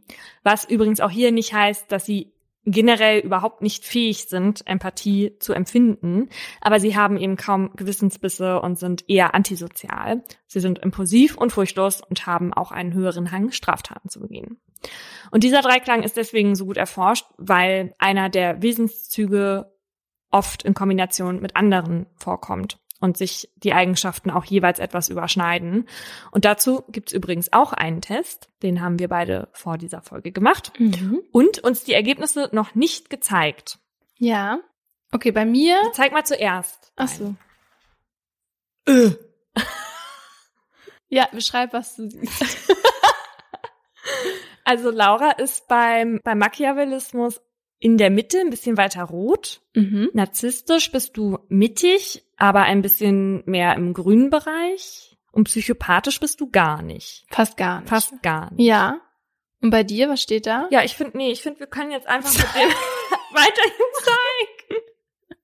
Also, das ist doch ein schlechter Scherz. Das ist mein Ergebnis. Aber Pauline hat am wenigsten bei Machiavellismus, obwohl das auch schon mittig ist. Und bei Narzissmus ist sie schon fast im ganz roten Bereich und Psychopathentum ist bei ihr auch ein ganz kleines, ganz mini kleines bisschen vorhanden. Ich glaube, ich weiß aber, weit rechts. woran das gelegen hat bei dir. Warum? Weil man konnte immer fünf Möglichkeiten Ja. anbieten. Also quasi äh, anklicken. Also zum Beispiel trifft, so nach dem Motto, trifft voll zu, trifft ein bisschen Ja. zu, ich weiß nicht, trifft nicht so sehr zu, trifft gar nicht zu. Ach so. Und ich habe oft eher bei diesen, ich habe fast nie diese komplett, dass ich mir sicher war mit allem, weißt du? Ja. Und ich glaube, wenn du was ähm, entschieden hast, hast du es dann wahrscheinlich mit den ganz links oder ganz rechts gemacht. ja, Ne? weil das bei mir ja immer so ist, dass ich eher ins Extreme neige Ja. und vielleicht deswegen. Ja, also ich kann das ja bezeugen, die so viel Zeit mit dir verbringt. Also ich glaube nicht, dass, diese, dass du eine Psychopathin bist, wie dieser Ausschlag hier vermuten lässt. Aber ich bin immerhin nicht manipulativ. Ja, das finde ich dann scheinbar ein bisschen mehr. Oder mehr, Ja. mehr als du? Weiß ich nicht, ungefähr gleich. Aber im Verhältnis zu meinen Ja. anderen Eigenschaften bin ich weniger manipulativ. Und dieser Test wurde von der BBC in Zusammenarbeit mit WissenschaftlerInnen erstellt und gefunden habe ich den auf dem Kanal von MyLab, die zur dunklen Triade eine dreiteilige Videoreihe veröffentlicht hat. Und beides verlinken wir euch in den nächsten Tagen auf Instagram und natürlich auch unter unserer Folgenbeschreibung.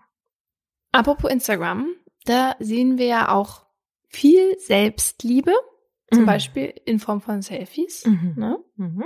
Das müssen dann aber nicht unbedingt pathologische NarzisstInnen sein. Nee, hauptsächlich halt Leute, die sich selbst darstellen wollen, ja. Timo Gnams, Professor für Psychologie, Methoden empirischer Forschung und Medienforscher Markus Appel, die haben zusammen 60 Studien ausgewertet und dabei eine Metastudie über den Zusammenhang zwischen Narzissmus und sozialen Medien durchgeführt. Und rauskam dabei, dass narzisstische Menschen häufiger Selfies posten, aber die Bilder von sich auch intensiver bearbeiten. Mhm. Also Ja. sehr viel Zeit damit aufwenden, sich in ein schönes Licht zu rücken und so. Ja, das macht Sinn, weil sie dann denken, mehr Likes zu bekommen. Ja. Und die Likes und Anerkennung, die führt dann zu einer Art Spirale. Also müssen sie es natürlich immer und immer wieder machen. Aber was ich mir dann auch immer denke, gut, die, also man sieht ja diese Selfies, wo du einfach siehst, es ist so krass bearbeitet, ne? Mhm. Und ähm, sie kriegen aber ja dafür diese Anerkennung, für diese Person, die sie gar nicht sind. Mhm. Und dann denke ich, ist das nicht für das Selbstbewusstsein oder für den Selbstwert dann nicht richtig schlimm und gehen die überhaupt noch auf die Straße, weil sie dann denken, wenn sie dann jemand sieht, dann denken die, Entschuldigung, du siehst überhaupt nicht so aus. Also weißt du, das macht doch was mit einem irgendwie. Ja, aber ich glaube, dieser Ego-Boost ist denen dann wichtiger in dem Moment. Und viele der Menschen, die, die dann dort bewundern, die treffen sie ja vielleicht auch nie persönlich. Hm. Ja, und was ja auch so eine blöde Spirale eigentlich ist, ist so, also die stellen sich schöner, hübscher dar, als sie eigentlich sind, machen aber dann auch auf andere Menschen und viele junge Mädchen auch bei Instagram den Eindruck, das ist normal. Und die mit ihren Pickeln und was weiß ich in der Pubertät denken sich dann, oh mein Gott, so muss ich aussehen und fühlen sich dann auch schlechter. Ja, ja. Und es ist einfach nur für alle schlimmer. Kann sich bitte niemand mehr irgendwie bearbeiten auf den Fotos. Ja, also wir, aber Moment, wir wollen jetzt hier nicht die Filter verbannen, weil die benutzen wir beide selbst auch immer, ja. Aber ich habe eine Frage an dich. Wenn du ein Bild von dir auf Instagram postest, ne? Ja. Wie oft guckst du dann danach aufs Handy und schaust, was sich da so abspielt? Hm. Also da muss ich schon sagen, dass wenn es jetzt ein Bild von mir ist, wo man nur mich sieht, dann Ja. schaue ich schon öfters, als wenn ich jetzt ein Bild von einer Umgebung mache oder so. Ja. Aber auch so ein bisschen, weil ich Angst habe, was die Leute da drunter schreiben. Und Ja. vielleicht schreibt jemand so ein richtig nasty Kommentar oder so ein oder so eine blöde Flamme oder so, und dann lösche ich das schnell. Ja, das, Ja. Ist, das ist bei mir auch so. Aber ich habe die Tage ja auch ein Bild gepostet und ich poste ja sonst nicht so viel. Und darunter habe ich geschrieben, dass ich gerade was zum Thema Narzissmus recherchiere. Und dann ist mir halt auch aufgefallen, also es sollte eigentlich nur eine Bildbeschreibung sein. Und dann ist mir aber währenddessen aufgefallen, dass das eigentlich ein ganz guter Selbsttest tatsächlich ist, weil ich ziemlich oft raufgeguckt habe danach. Hm. Ja, man freut sich ja dann auch schon über die Likes, aber eigentlich ja eher auch, bei mir ist das so, man freut sich ja jetzt nicht über die Zahl, die da steht, weil die ist so, die ist ja eigentlich total random. Aber wenn man halt sieht, welche Personen, die man auch mag, das liken, dann freut man sich, weil man merkt, die Person hat einen gesehen und freut sich, dass man das Foto ge gepostet hat, weil ich like ja auch Bilder von anderen, wenn ich mich für die freue oder wenn ich, ja, wenn ich die darauf hübsch finde oder den, oder das ein cooler Ausschnitt ist oder was weiß ich vom Bild. Ja, aber wenn dann eine Person das nicht liked, von der man aber will, dass sie es liked, dann ist es manchmal komisch. Und das habe ich da jetzt gemerkt, weil ich dachte mir so, das ist doch nicht mein Ernst, dass mich das jetzt interessiert. Ja. Dass ich darauf jetzt gucke, dass diese Person das jetzt nicht geliked hat. Also ich möchte dieser Mensch nicht sein, der so etwas denkt. Deswegen lasse ich das mit den Posten. Weil so viel Banalität kann man ja gar nicht ertragen. Das ist schon irgendwie gruselig, was, was für ein Anerkennungsboost das in dem Moment ist und dass man das so schnell kriegen kann. Ne? Ja. Also diese Aufmerksamkeit, die kriegst du ja nicht sonst so schnell. und die siehst du direkt in Ja. Zahlen. Ja. Genau. Medienforscher Markus Appel sagt in einem Interview mit der Deutschen Welle, dass die Wahrscheinlichkeit höher ist, dass jemand ein Narzisst oder eine Narzisstin ist, wenn man weiß, dass die Person sich sehr oft selbst fotografiert und auf Social Media präsent ist.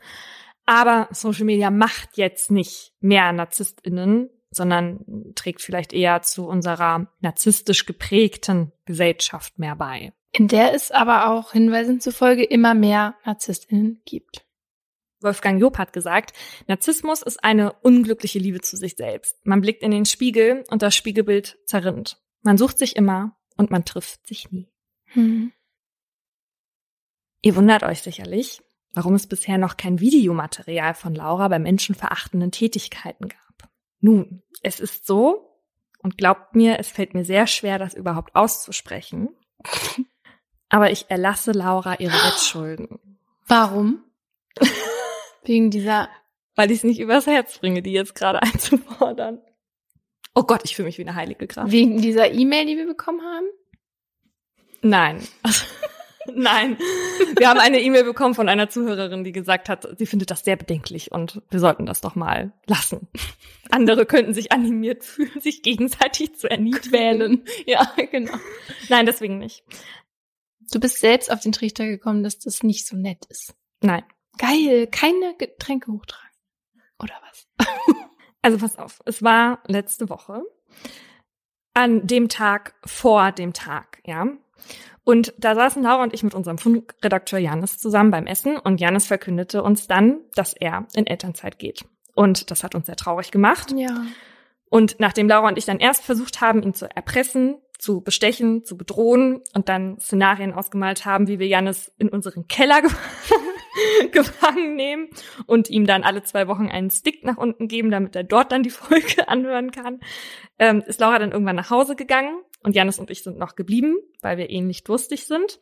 Und Laura sagte dann noch zu mir, Trinkt nicht so viel. nun ja. Man muss dazu sagen, es war die Woche, wo wir an einem Projekt gearbeitet haben, auf das wir sehr lange hingearbeitet haben, was eigentlich schon Anfang des Jahres hätte starten sollen. Das heißt, in Das dieser, uns auch sehr wichtig ist. das uns sehr wichtig ist und was wir unbedingt machen wollen und wo viele Leute dran gearbeitet haben vor allem. Naja, und dann kam der Tag der Tage, was eben ein Tag nach besagtem Abend war. Und als ich am nächsten Tag aufstand, war mir etwas schwindelig. Und eigentlich sollte ich ja Laura abholen, war dazu aber nicht in der Lage. Und dann torkelte ich also morgens immer zwischen Lockenstab und Toilette hin und her. Und Laura hat mich dann abgeholt. Und jetzt kommt's. Obwohl dieses Elend erstens sehr absehbar und zweitens total selbstverschuldet war, hat sie kein Wort gesagt. Sie hat mich sogar gestreichelt und ist rechtzeitig rechts rangefahren und hat mich dann auch noch in dem Auto zum Mülleimer vorgefahren. Ich wäre ausgeflippt an ihrer Stelle.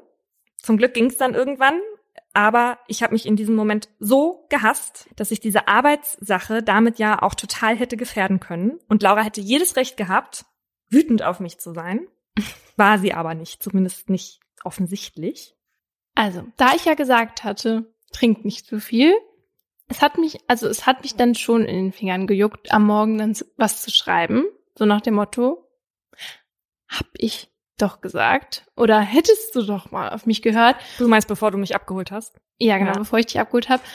Aber als ich dich da dann halt so wie so ein Häufchen Elend gesehen habe, tat es mir einfach so leid. Und ich dachte mir so, wenn es mir so gehen würde, also ich weiß nicht, ob ich das geschafft hätte. Und dann habe ich gedacht, wenn mir dann noch jemand sagen würde, du ruinierst hier alles oder du sorgst dafür, dass es vielleicht ein bisschen unprofessionell ist oder so. Das hätte dich ja nur noch viel mehr runtergemacht. Und deswegen habe ich das nicht gemacht und habe einfach nur gehofft, dass es dir bald besser geht. Und tatsächlich bin ich sehr, sehr erstaunt, dass du das so gut durchgehalten hast und bin dann auch sehr stolz auf dich, äh, wie du das so professionell gemeistert hast. Ja. Und hättest du nichts gesagt, hätte es keiner mitbekommen. Das stimmt. Ja. Aber eigentlich habe ich es nur Jannis erzählt und Jannis hat es dann allen anderen erzählt. ja, stimmt. Aber heißt es Supergau oder Obergau? Supergau, okay. Es wäre ja aber der absolute Supergau gewesen, wenn das dann ins Wasser gefallen wäre. Ja. So. Das Ding ist, müsst ihr wissen, ich erlasse Laura nicht deswegen ihre Wettschulden, sondern weil es original eine Woche später exakt so noch einmal passiert ist. Und so kommen wir zurück an den Anfang, wo ich erzählt habe, dass wir nur zwei Stunden für dieses Fotoshooting gebraucht haben. Es hat vor allem an Paulina gelegen, aber das hat mich auch so gefreut und das könntest du das gerne nochmal machen, weil dann ziehen wir das richtig schnell durch, damit wir zurück ins Bett können oder damit sie zurück ins Bett kann. Deswegen keine Videos von Laura, wie sie Dinge hochschleppt. Darüber freue ich mich sehr. Und jetzt? Jetzt gehen wir Skull King spielen. Lauras Vater wartet nämlich unten auf mich mit einer Weinschorle, wie ich wette. ja, auf mich mit, mit der Weinschorle. Ja, und abschließend nicht vergessen.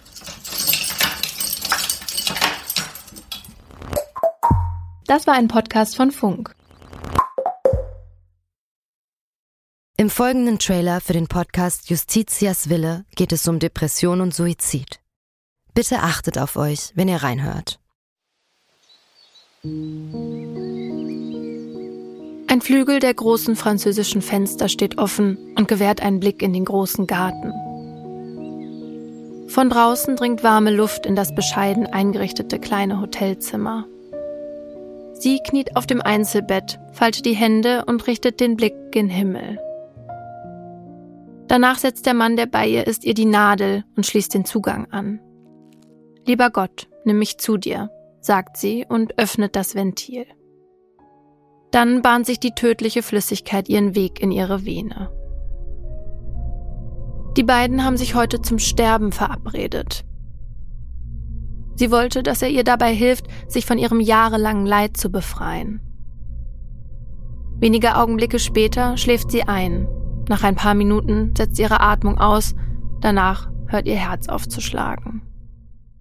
An diesem Tag ist der Mann sich sicher, das Richtige getan zu haben. Doch jetzt steht der pensionierte Arzt vor Gericht. Die Staatsanwaltschaft sagt, was er getan hat, war ein Verbrechen. Denn die Frau war schwer depressiv und ihr Sterbewunsch habe nicht auf ihrem freien Willen beruht. Er hätte ihr also nicht helfen dürfen.